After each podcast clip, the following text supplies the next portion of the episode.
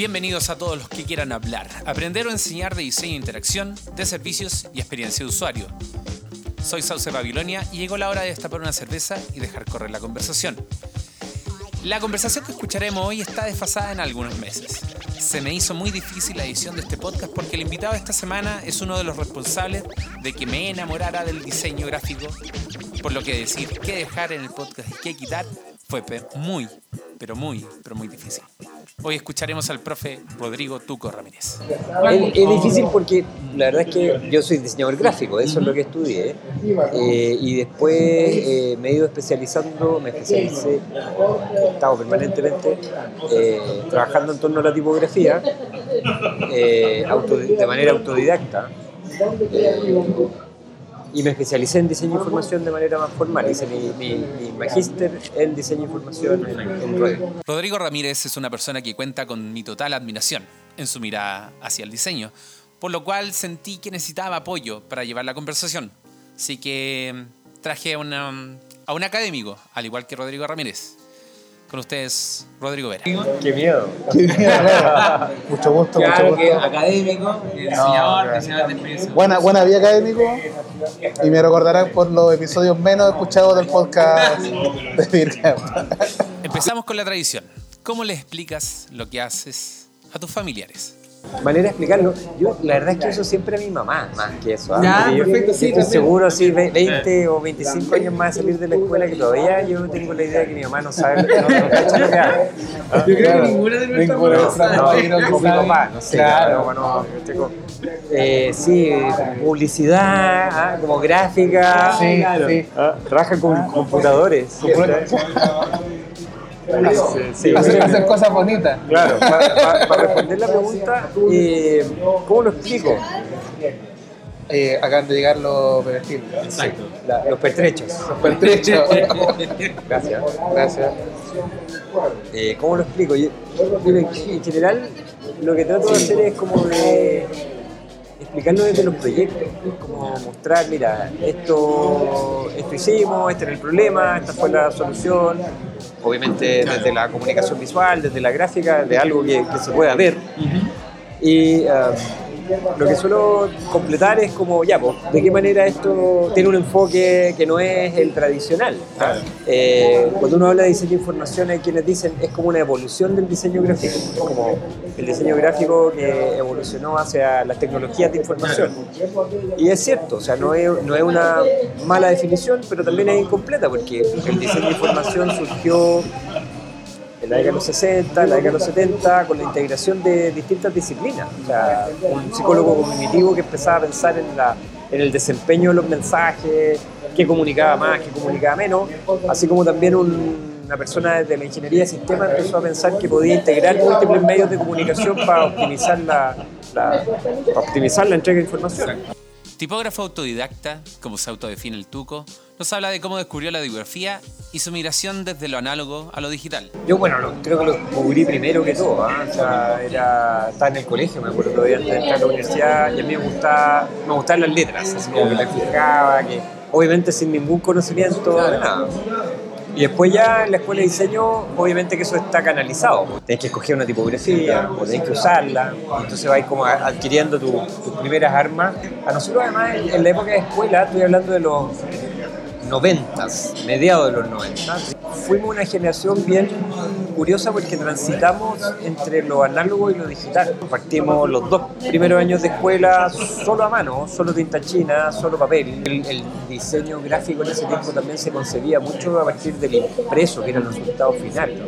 Por lo tanto, en mi escuela había una imprenta, había curso de técnicas de impresión, entonces, de pronto, de un año a otro, surgió esta idea de la gráfica digital, que al principio me acuerdo que generaba esta resistencia. Viene una máquina a hacer eh, el, oficio. Claro, en esa época además eh, eh, teníamos, yo creo que esa distinción, ese distingo de que era una escuela que se, se concentraba mucho en temas del oficio, de la cosa como de, de, cómo tú lo haces, cómo tú lo piensas, cómo tú lo ejecutas. Yo creo que hasta el día de hoy eso está presente. Otra discusión que siempre ha estado presente es cómo enfrentar la disciplina del diseño, tomar el camino de la especialización o la posibilidad de intervenir cualquier disciplina proyectual. Esta, esta idea de que uno pueda estudiar cinco años y especializarse y hacerse como un especialista en algo prevalece, o sea, no es una cosa como que uno diga no, va en retirada. Eh, eh, pero también surge con fuerza, como para armar la atención, esta otra idea de, de alguien que podría tener un camino más bien eh, variante o zigzagueante y visitar distintas cosas para ver qué es lo que surge a partir de, no sé, de esta estructura tipo college, ¿no es cierto? Que los especialistas tienden a denostar. Como, no, este gallo como que sabe de todo, pero no sabe nada. Eh, yo me acuerdo que en, en- en- en la Escuela de Diseño en la Católica ha sido también históricamente una, una discusión, ¿no? también un- una, una- un- una- un debate sin respuestas. Eh, Esta búsqueda del diseño y en integral. algún momento, claro, yo como venía justamente de esta visión, para mí era natural ver el asunto también así, pues decir, oye, no, en realidad tal vez debiésemos avanzar sobre el tema de las especialidades y, y dejar de pensar en este diseñador que hace de todo. Exacto. Y que a lo mejor, no sé, pues hizo dos talleres de gráfica, dos talleres de... Yo creo que también, para meterle más, más ingredientes al asunto, eh, la disciplina del diseño tal vez es como una de las disciplinas que más se ha visto sacudida en los últimos 10 años. O sea, como Sí. de- a partir de lo que uno estudió, esta idea como del convento, del, del claustro en donde uno estaba como estudiando eh, con la tinta china, ¿no es cierto?, el valor del achurado. Para nosotros me acuerdo que eso era el tema, así como de, Sí, de- de cómo achurar o cómo, no sé, La guada, como... cómo claro, construir la densidad, qué sé yo. Eh, gráficamente estoy hablando. ¿no? Entonces después, eh, hoy día, claro, tal vez ya, ya no está el tiempo, ese tiempo contemplativo, que tal vez es una ganancia también. Y está esta idea como de que uno tiene que hacer un semestre en una cosa o dos semanas en otra, ¿cachai? Yo la verdad es que tampoco tengo una respuesta definitoria, por eso digo, creo que es una tensión. Eh, como, te- como les contaba, ¿no es cierto? La, la visión inicial era como, no, debiésemos tener tal vez gráfica industrial, vestuario, indumentaria, no sé. Y, hoy día tal vez el mismo, la misma experiencia del MADA me hizo también ver- ver- verlo al revés. Eso es lado. Que, que una disciplina acoja y se pueble de otros saberes o que, que uno pueda también como, no sé, pues trabajar en conjunto con otro, que es lo que pasa en el mundo real, por lo demás, eh, eh, eh, hace que las cosas sean mucho más interesantes. Pero es como cuando yo hablo de, de experiencia de usuario, es como que obviamente nosotros le hemos pegado un manotazo a todas las otras disciplinas, le hemos sacado cosas al marketing, le hemos sacado cosas a la psicología, le- para completar nuestra propia disciplina. Es como ya estas son mis herramientas, pero finalmente son manotazos. Claro. Y yo me imagino que otras disciplinas también lo, lo hacen, pero la de nosotros, que es como una. Ni siquiera algo que puedes esperar en pregrado, es como. Invéntatelo, ¿cachai? Ahora, hay, hay un tema que yo creo que es como el que también está ahí flotando todo el rato.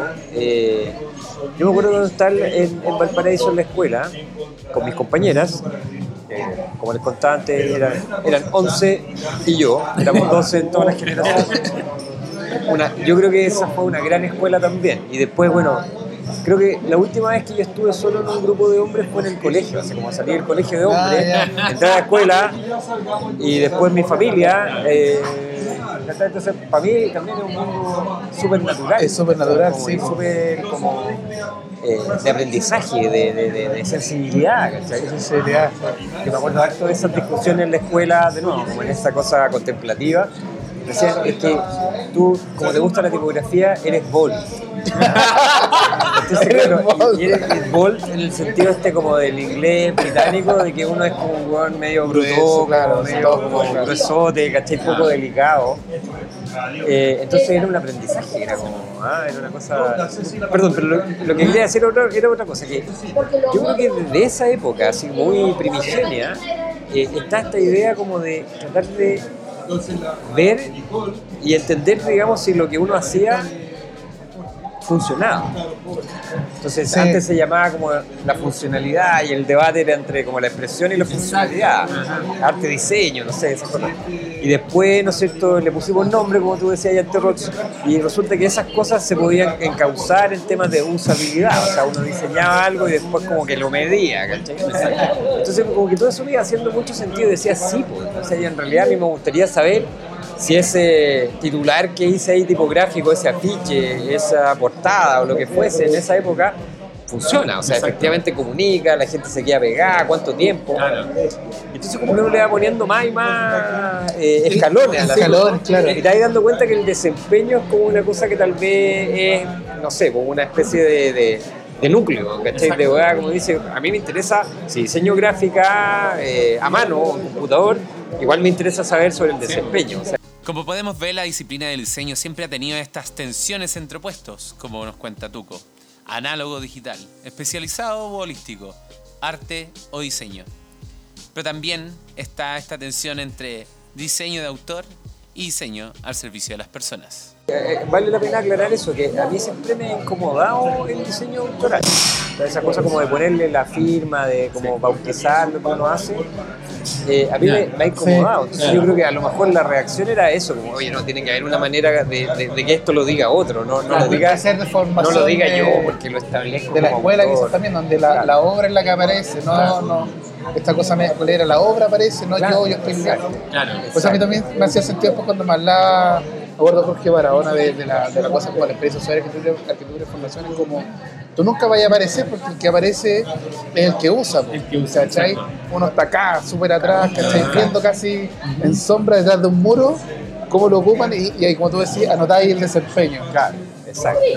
Entonces, nada, pues a lo mejor, no sé, en, en la tipografía, yo lo digo más de manera súper ingenua, eh, era como, bueno, ¿cuál será la letra que mejor se lee? Como que me acuerdo, yo me acuerdo que me hacía esas preguntas. O sea, yo entiendo que esos dos mundos están ahí presentes y son súper buenos. O sea, por ejemplo, el diseño de autor es tal vez uno de los motores de cómo se desarrollan las economías de diseño en el mundo. Diseño italiano, diseño alemán, ¿cachai? Como es un diseño de autor que lo que además le hace una estrategia comercial, entonces funciona el descueve. Diseño automotriz estadounidense versus el europeo. Claro, porque no sé, pues los fabricantes asiáticos lo que hacen es ir a buscar el diseño a, a Italia. Claro. Es porque, claro, ellos tienen la tecnología, pero una cuestión súper aburrida y súper. Claro. Se lee barata, se lee mala. Entonces, no, yo lo quiero como. ah, quiero ponerle un valor que no tengo. Hoy día, bueno, los, los- los chinos están cambiando eso muy drásticamente, digamos. Eh, pero, ¿qué pasa, por ejemplo, por Japón? Uno dice también, las dos, los dos los dos eh, mundos conviven de manera súper armónica, o sea, no hay problema. Creo que tal vez, claro, po, de ahí, de nuevo, no- son cosas que no vamos a resolver aquí en esta conversación, pero Se le puede preguntarse. es porque también yo entiendo que una señal de identidad del diseño chileno, latinoamericano, es como el diseño que tengo que hacer con dos luquitas, así como con muy poca plata, Claro, con mucha limitación. Diseño guerrilla. Entonces, claro, que además yo diga, no, este diseño es by, ah, Ah, claro, ¿cachai? claro. by Rots, ¿cachai? Claro. Es como, ah, Sí, sí, le va a un tarro durano, claro. ¿Cachai? Es que yo creo que al final uno discute harto, yo con los estudiantes discuto harto hoy día, les digo, ojo, porque después de haber pasado por este periodo en, en- en Hong Kong el año pasado, en donde uno dice, claro, pues allá la seña de identidad es la cantidad de recursos que tengo, o sea, yo tengo mucha disponibilidad tecnológica, tengo, no sé, mercado para poder hacerlo. Y acá nosotros estamos siempre como limitados, así como lo tenemos que resolver con 5 lucas, lo tenemos que hacer con, con medios. Entonces digo, oye, ojo, porque eso es parte también de nuestra inteligencia. Y es una señal también de identidad, de cómo lo lográis, lo lográis, lo lográis como ubicar en, en el, en el firmamento, digamos, no sé, la en eficiencia en el atlas. Claro. Hablamos con Tuco Ramírez y Rodrigo Vera de cómo hacer las cosas con poco también nos ha llevado a rescatar lo mejor de otras disciplinas y no perder de vista el objetivo de para quién se diseña. Yo estaba pensando mientras hablabais como en esta cosa de que el diseño también es una es un- los diseños, ponerle como el diseño, los diseños son es una disciplina también bien regaloneada por decirlo así como porque se, se ha dejado también como querer por otras profesiones. No sé si yo miro el diseño de información por- para llevarte para ese lado también de tu otra expertise, como el periodismo nos ha dado mucho, ¿cierto? Eh, en el diseño, no sé, pues de interfase, todos los técnicos, ¿cachai? Los back también nos han dado de cómo se construyen. Pareciera ser que el diseño eh, no puede ser un, eh, diseño por sí mismo, siempre Claro. va a ser Claro. eh, Con con, otro. otro, Claro. con otro, ¿cierto? sí, sí. ¿Cómo, cómo veis Con otro y para otros. Con otro para otro. Claro. Y también hemos sido bien beneficiados por otros que nos ponen nombre cosas como, no sé, por Design Thinking, Claro. que es un proceso de diseño creado por ingenieros básicamente, Claro. como nosotros incapaces de, de- Sistematizarlo. de sistematizarlo, ¿cierto? Otros vinieron, nos diseñaron el sistema y como y también por eso quizás nos hace un poquito de ruido a algunos. Claro. Yo por lo menos soy como de los que me hace ruido todavía design thinking. ¿Cómo veis esa como linda coherencia con otras Mira, eh, hay una historia muy, muy entretenida de, de cuando surge el diseño de información. En la, debe haber sido como el año 72, 71, por ahí. La OTAN, el pacto este militar del Atlántico Norte, le pone mucha plata a, a investigadores de universidades, así, pero mucho dinero, eh, para que puedan optimizar los procesos de información. Entonces, no sé, pues, eh, aparece esta historia, ¿no es cierto?, de un coronel estadounidense que dice, yo lo que necesito al final acá es que usted eh, me genere un diseño que permita que en el menor tiempo posible un muchacho de 19 años maneje armamento de alta tecnología. ¿Cachai? Entonces, en, ese, como en esa historia está contenido justamente eso, sea, como que yo diseño para otro y diseño con otro también, como en mente. Entonces, el conflicto que yo, incluso yo tengo que reconocerlo, a veces yo tengo con la visualización de datos, que yo veo digo hay, hay una expresión visual como de nuestro tiempo, una cosa súper sofisticada, pero la, la gran duda que me queda siempre así, crítica es como, ¿para qué sirve? O sea, como, ¿qué hago Claro. Este, ¿Cómo, ¿Cómo le facilito la vida a alguien? Si Claro. tengo como un despliegue, una cosa con una flor que se abre y, como, y tira muchas relaciones, pero ¿para qué sirve? Claro, Entonces cuando tú veis más bien, no sé, pues a veces las herramientas pueden ser incluso más fome ¿eh? visualmente, más aburridas, Pero que tengan más. y uno dice, ¿sabéis qué? En eso mismo a lo mejor hay un valor, y es que es súper usable, es súper... No, no, no, hago un, no, hago, no hago un curso para entenderla, sino que simplemente la, la uso y la integro. ¿Cómo te pasaste tú de la tipografía al diseño de información? ¿Fue Bueno, algo natural o...? Es que, por eso yo creo que a lo mejor el, el prototema, digamos, la, la- la- la- la- la- la- el, el hilo común es esto, de andar buscando a lo mejor, pensando en el, ya, qué funciona mejor.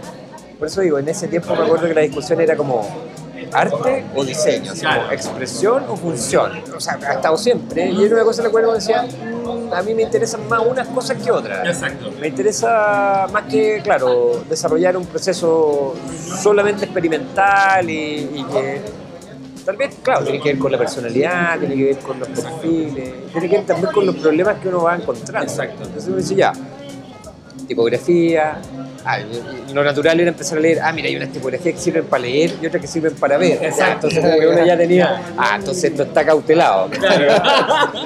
Eh, y me acuerdo que eso yo lo enseñaba mucho, así como que Sí, llegaba sí, así a, sí, ah, la tipografía display, bueno, ¿cachai? como que se ve de lejos y es buena para llamar la atención, pero no te sirve para componer un libro. Ah, Claro, ya, como Perfecto. se Para pantalla ocupa enseñar- una skin font, puedo enseñarle algo, ¿cachai? Claro. una web font.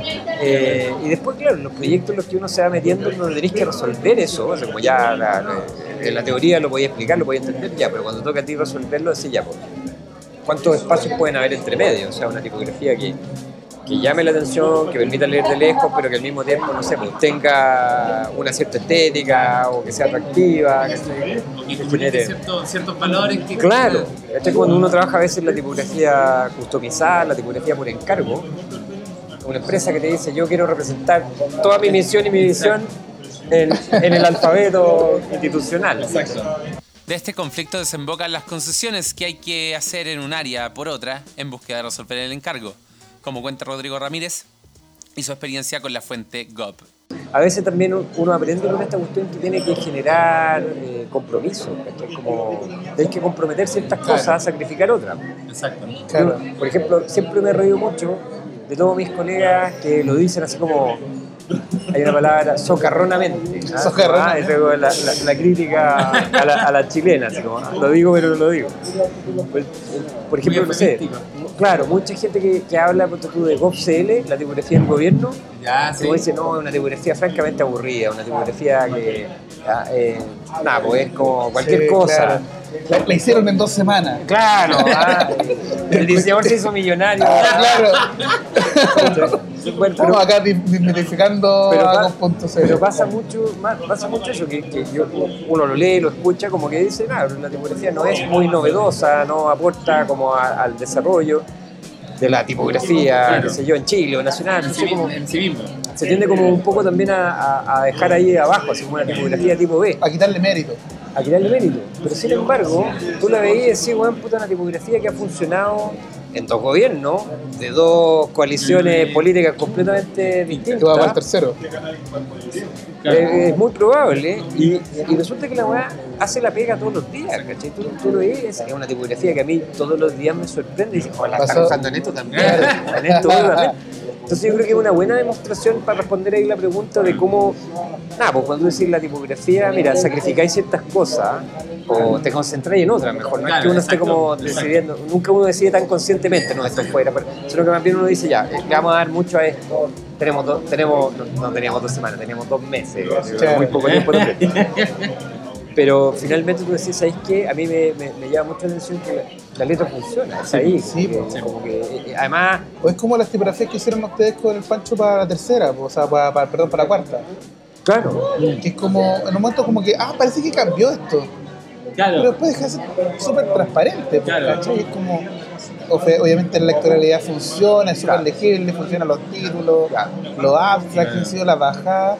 Es como de, pasó Sí. nomás, pues, ¿cachai? Pero claro, ahí también es como, como es la cuarta, nadie va a reclamar si Claro, uy, se demoraron dos semanas, no, da lo mismo, es la cuarta, pero claro, pero, era pero, como- pero, eh, increíblemente aún así tiene identidad y tú ahora yo no, no puedo ver la cuarta sin ver la tipografía. sí. ¿Cachai? Ojo, porque acuérdense que ese diseño cambió también el año También, sí, pasado. sí, O sea, lo, sí. lo cambiaron como la cuarta. Pero duró caleta. mutó, sí, sí. Yo en toda la, la- esta como vida ya de, de- de trabajar en torno a la tipografía, hacer las clases y todo, pues ha estado Pancho Gallo ahí. pues. Que es como tener así un, una- Sí. un avión, un helicóptero a disposición. O sea, el Pancho en ese sentido todo esto que yo estoy diciendo y defendiendo acá acerca de puta, la función, la legibilidad, no sé qué, Pancho me dice, "Mm, sí, eh, pero hay que hacerlo atractivo, hay que hacerlo.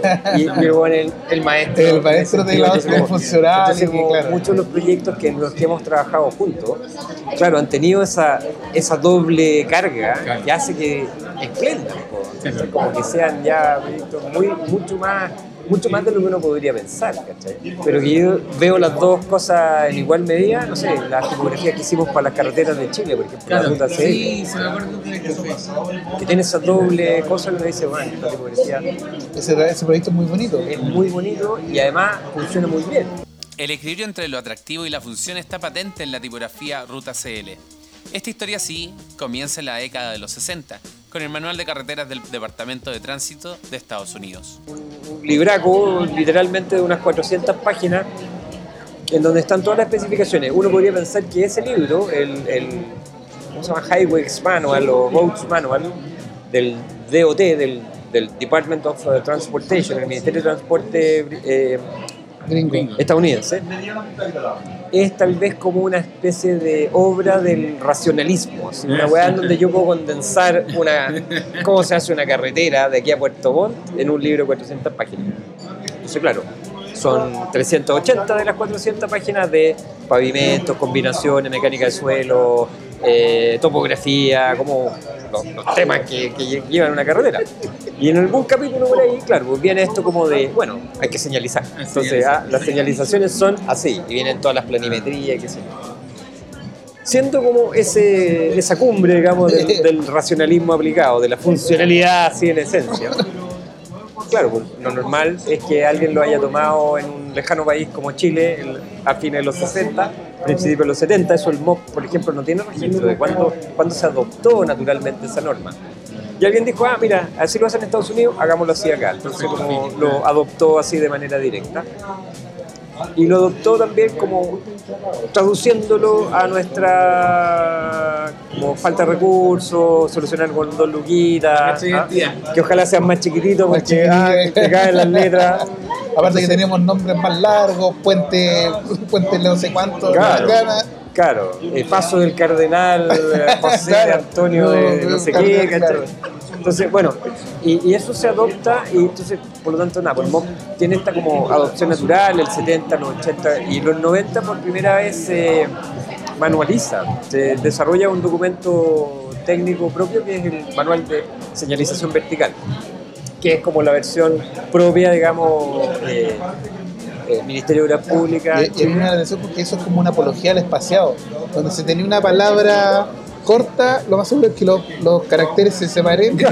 Y después la segunda línea, si tenía eh, Cardenal Francisco Enrique, abrétela, condensado, abrétela, abrétela. abrétela como el hermano dice, abrétela. Claro. Y eso lo encuentro como muy bonito, como de, bien naive. Comando abrete, comando abrete. Comando apretar, claro. como muy naive. Como, por eso bueno, es interesante como la acercación de ustedes. El caso bien interesante, ¿sí? daría como para un podcast. ¿ah? Claro, claro. no, es que, porque por ejemplo ahí uno ve muchas decisiones que son estrictamente racionales y en el usuario da lo mismo, o sea, como que no... no.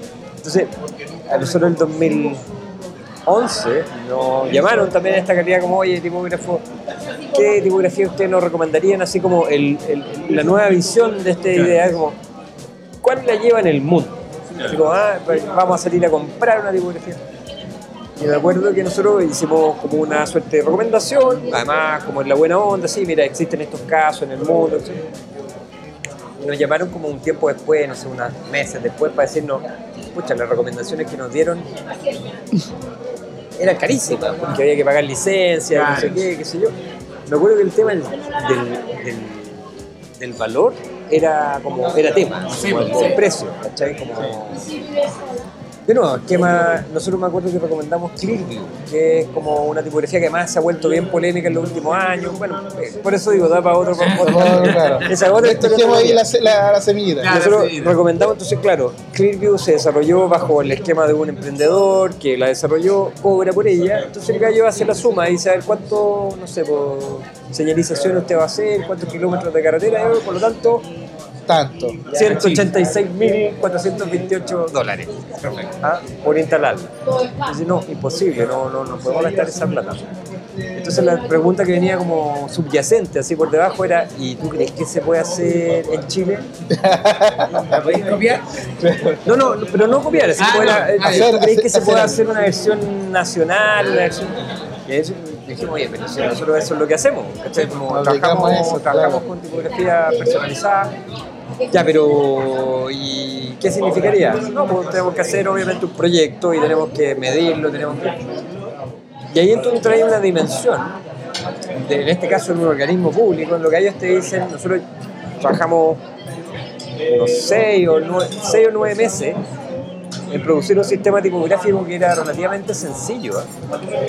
De nuevo, por las limitaciones que tiene que haber. Tiene, es una variante regular, una variante condensada y una de símbolos. Claro. Nada más. Estaría.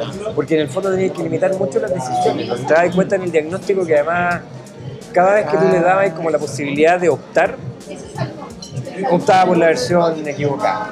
Claro. Era, ah, no, lo voy a hacer distinto. Como que, porque soy diseñador, claro. quiero, quiero mostrar mi talento, entonces Claro. El asunto es que, eh, nada, pues entregamos este sistema tipográfico que era sencillo, y me acuerdo que lo que quedaba pendiente, así como ya, entregáis, entregáis. Además, entregar una tipografía es probablemente el entregable de diseño más fome que hay. Tú entregáis un archivo, Un archivo, claro. un archivo computador. No, instálelo. Ahí está, bájelo. ¿ah? Y entonces tenéis que armar toda una parafernalia como para que la weá se vea. Tenga cierta entregado. ceremonia. El espécimen. el Claro, claro, espécimen y, y, y, y- y qué sé yo, eh, paletas de equivalencia de Claro. Bueno, el asunto es que en la entrega, con, el- con, con toda la gente, decimos ya, terminamos el proyecto, aquí está el producto, qué sé yo.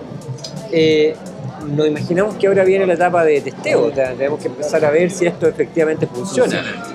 Y tú empezás a mirar que, no sé, por la experiencia británica, Transport, puta, 15 años de testeo. Eh, Clearview llevan como 20 años de testeo.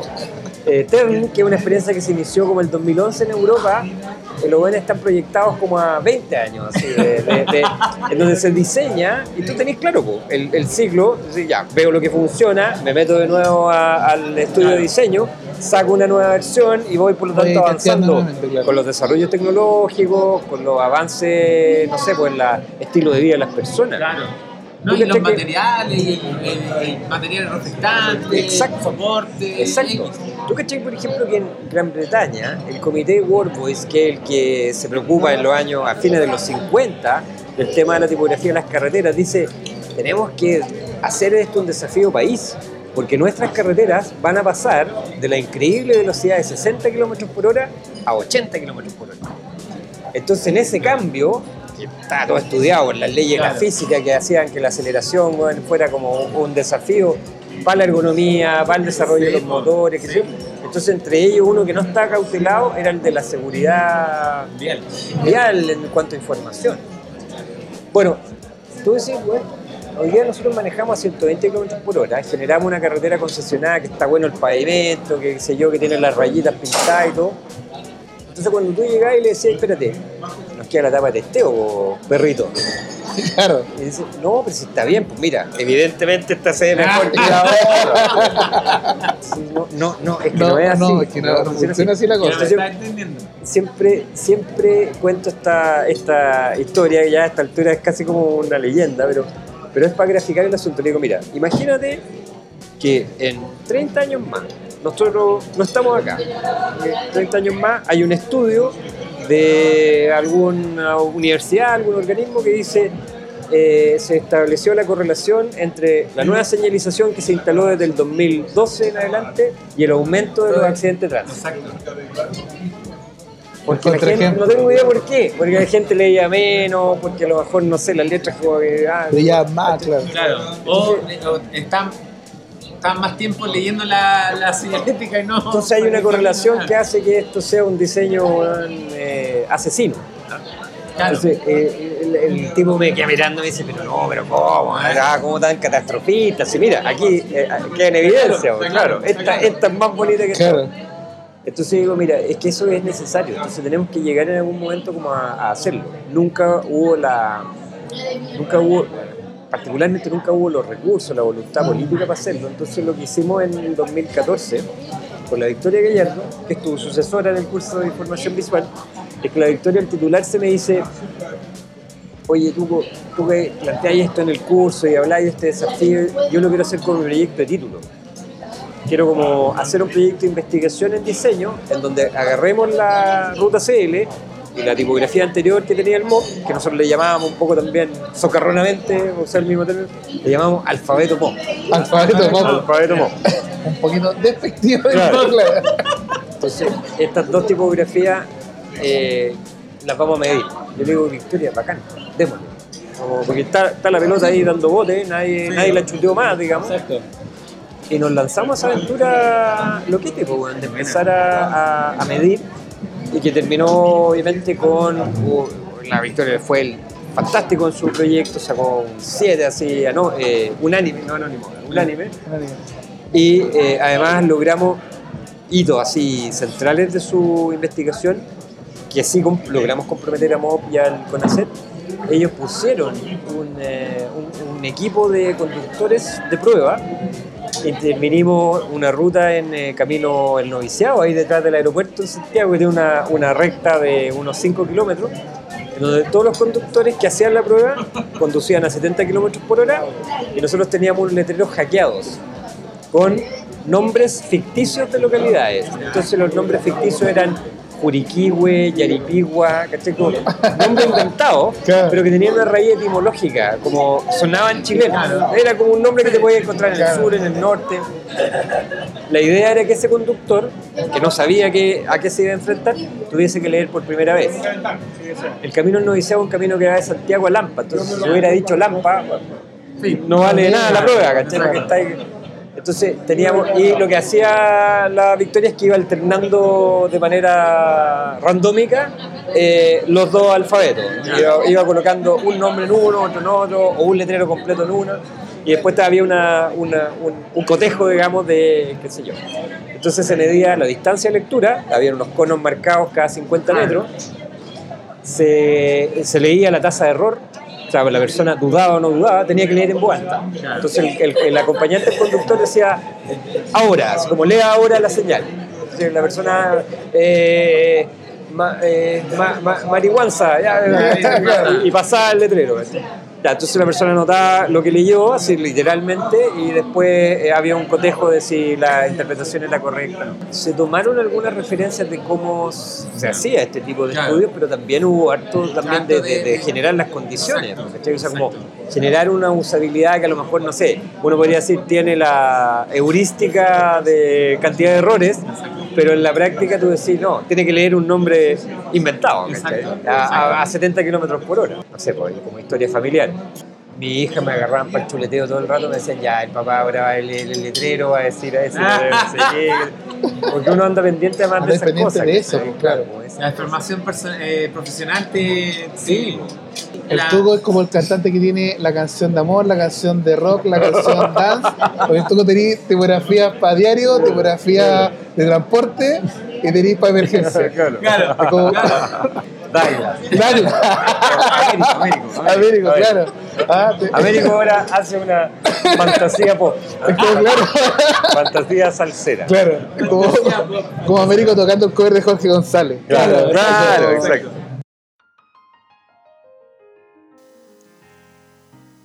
Después de recordar los grandes hits del Tuco Ramírez, como bien lo decía Rods, el Tuco está trabajando en su último gran proyecto, Gemil, una fuente de iconos para estados de emergencia.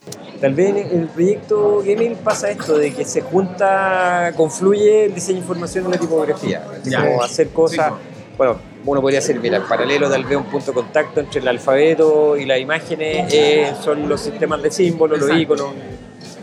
A mí, para, mí, para mí ha sido también siempre como una suerte de pega que me gusta hacer. Entonces como que he trabajado en distintos sistemas, eh, bueno, en, proyectos profesionales, pero también... Y claro, como tú decías antes, eh, yo diría que desde el terremoto del 2010 empieza a aparecer esta cosa como de, ¿sabes qué? Este es un tema del cual nosotros deberíamos como tomarlo desde el punto de vista del diseño, o sea, eh, el diseño que es centrado en el usuario, ¿no es cierto? A mí me, me- me Tangible. gusta una, una, fra- una frase, no sé si la estaba acuñada por la, viñana, por la Bienal, el diseño que salva vidas.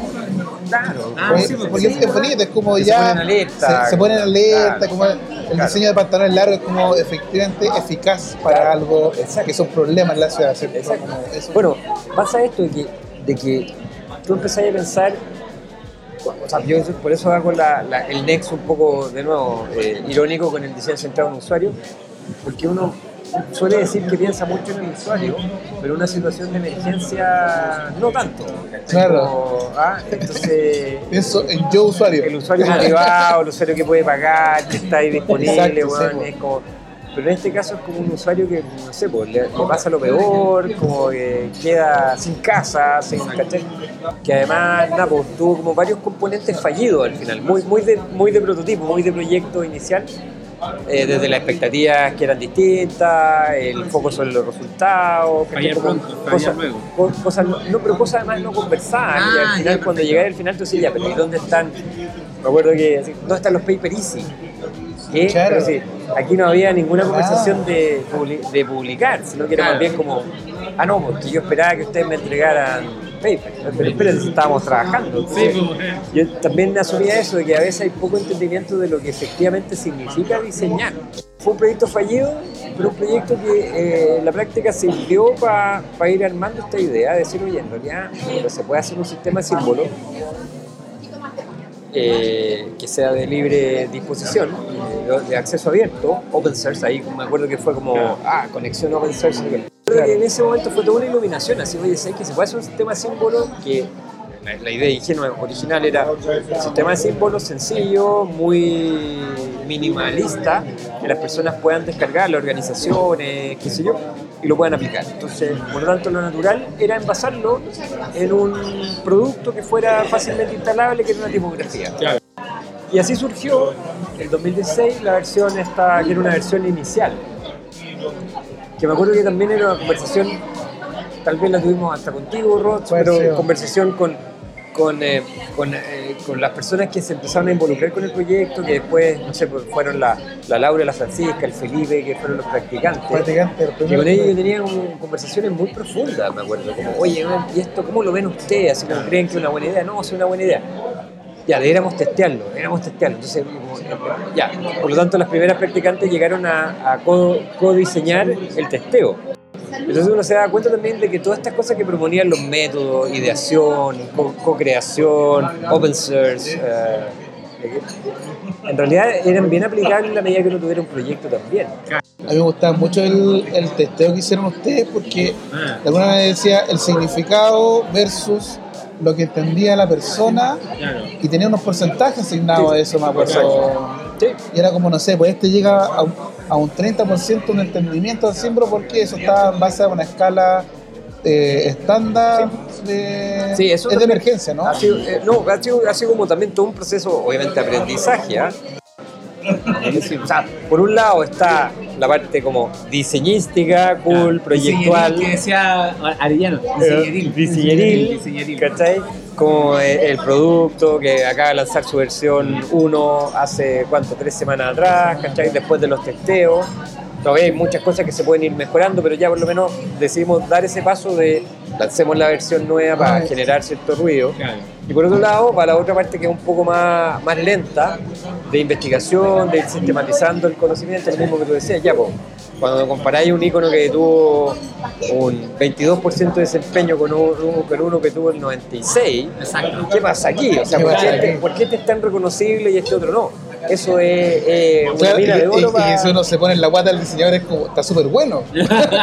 claro, debe funcionar, me parece, claro. que tal vez la tarea pendiente es, ya, pues, tenemos los iconos, tenemos esta experiencia de testeo, pero tal vez sobre lo que, una de las cosas que es de las más difíciles que uno podría avanzar y que yo lo dejo ahí tirado porque siempre estoy como llamando colaboradores, gente que pueda estar interesada, es sobre cómo involucrar más la experiencia de las personas, cómo, cómo involucrar más, porque siempre, no, no, no siempre, pero muchas veces surgió la pregunta, alguien que pregunta en una presentación que yo hago, eh, oye, espérate, está bueno esto de los test y todo, pero alguien lo hace en su computador, calentito en su cama, ¿cachai? Como Claro. a la orilla de la No, no, playa. no pudiste hacer lo que hiciste con ruta, lo que hicieron con ruta CL. E- Es un súper ejemplo para decir, nada, pues a lo mejor tendríamos que desarrollar una siguiente generación de testeo donde nos metemos todos unos cascos VR y nos vamos así como por un, Exacto. por un juego donde tomamos decisiones Ajá. y viví un poco la experiencia Exacto. y tomáis decisiones buenas y malas y eso después te arroja una nueva performance. A mí, a mí lo que siempre me llamó la atención de ese proyecto es que al hacer en el contexto, o sea, también está pensado para el contexto global de la emergencia, ¿cierto? Pero siempre me da la atención del contexto de Chile, donde tení la ventaja de tener casi todos los tipos de catástrofes, pero la dificultad también de testearlas todas, po. que es súper complicado a la vez. pues, me imagino que alguien, no sé, pues, en, en- Inglaterra de estar así como, ojalá me gustaría testear a Chile todas las catástrofes. Claro. Como tú estás acá mismo, pero tampoco puedes es como hacerlo, medio coartante, pero puta. Y es medio sádico. Medio sádico, claro. Para, testear esta. Ojalá, claro, el set, el set de volcanes, puta. Claro. Claro. Cerramos la conversación con las recomendaciones de lectura y de lo que está escuchando Rodrigo Ramírez en este último tiempo. Pucha, ¿sabéis qué? Me gustaría recomendar un libro que es del pasado, así muy del pasado, pero que me, me- me impresionó. Eh, hay un eh, migrante checo o esloveno o húngaro puede ser, que llega a Norteamérica en la década de los 40, fines de la Segunda Guerra Mundial. Él se llama Ladislav Sutnar. Ya. Un tipo que viene con una nueva idea, completamente descolocada y revolucionaria para su tiempo, que se llama The Design of Information. Y ah, buscando pega, buscando trabajo, eh, empieza a trabajar en exposiciones, museos, exhibiciones. Recuerda mucho la historia de Dalí en Nueva York, que trabaja en vitrinismo, así como que el mejor lugar para el surrealismo es la vitrina.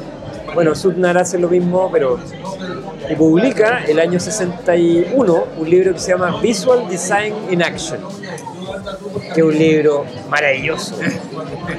Puta, se han impreso además unas mil copias, o sea, un libro que nace, vive y muere. Y el año pasado, eh, Unit Editions, esto como eh, pu- eh, editorial que trabaja mucho con Kickstarter, publicaron la edición facsimilar. Qué bonito. Yo la recomiendo, sí, pero ahí.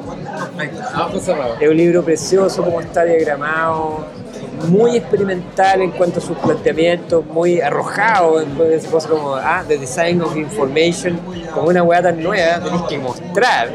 Y lo muestra así como, ah, de una manera muy experimental. Súper interesante. Y en música, ¿qué estás escuchando? Escuchando una banda que se llama Gang of Four. Gang of Four, que es una banda punk de británica, 79, 80. El sonido no es tan distinto a lo que hace Public Image, eh, Sex Pistols o incluso, no sé, po, eh, eh, como to- todas esas bandas de la época. Pero me impresionaron mucho. Yo llegué, debo decir que llegué a ellos por el nombre, me llamó la atención el nombre, así alguna Y vez ahí, viendo. y ahí entraste. Y entré, tienen 3, 4 discos, uno de ellos se llama Solid Gold. Bueno, es bacán. Dato freak musical, eh, Indo Sans de Tuco, que es la primera familia Sí, discográfica chilena. Sí. La pueden, si alguien tiene el disco Los Petinelli, Ah, sí, pues. ¿Verdad? apare- el arte de, de- o sea, todo toda la escritura de, la- de las letras. Sí, exacto. De hecho, dice así como en el borde, así como al final del colofón, dice Hecho con Indo hecho con Indo Sans de Rodrigo Ramírez. Sí. Por si alguien tiene ahí el detalle. Ese fue un detalle muy bonito de Bicho Larrea. De ellos hicieron la Sí. gráfica. Los tres fueron, los Petinelli, perdón, Petinelli, fueron a, a donde Bicho y dijeron, puta, tú hiciste toda la gráfica de, la, de los De los grupos de la Unidad Popular, claro. claro. Entonces queremos que ustedes nos hagan la gráfica. Claro. Y la foto es de Antonio Larrea, que es el, el hermano fotógrafo Larrea, y la gráfica es de Bicho y su equipo en el, eh, cuando tenía el estudio de, de diseño. Eh, y claro, y ahí como, oye, estamos pensando, me, me, de estamos pensando usar una tipografía chilena, ¿qué tal Indo Sans? Pruébenla, finalmente... Versión que era beta, no, Sí, no la, sí, sí, era la versión. No hay terminado. de- como- La misma que les compartí a usted en los cursos. Sí, bueno, sí. Así que para que la busquen ahí en su disco preferido. Petinelli. Petinelli. Después de tremenda conversación, no me atrevo a realizar una conclusión, salvo que las tensiones son buenas, hacen que abramos también nuestros ojos a nuevas perspectivas y eso ayude a hacer crecer el diseño. Agradecemos la visita, el tiempo y el buen humor de Rodrigo Ramírez y a nuestro local líder Rods por la ayuda. Las canciones que escucharon al principio y al final de este podcast son de Revolution Boy. Para seguir conversando nos puedes encontrar en nuestro grupo de Facebook de Isla Santiago y en ixdasantiago.cl. Agradecemos a Two Brains, Tres Días, Continuum y Get On Board por hacer este podcast posible. A mí me encuentras en Twitter como Sauce Babilonia y esto fue Birkan el podcast, una producción perenne, orgullosa de ser parte de Isla Santiago. Hasta la próxima.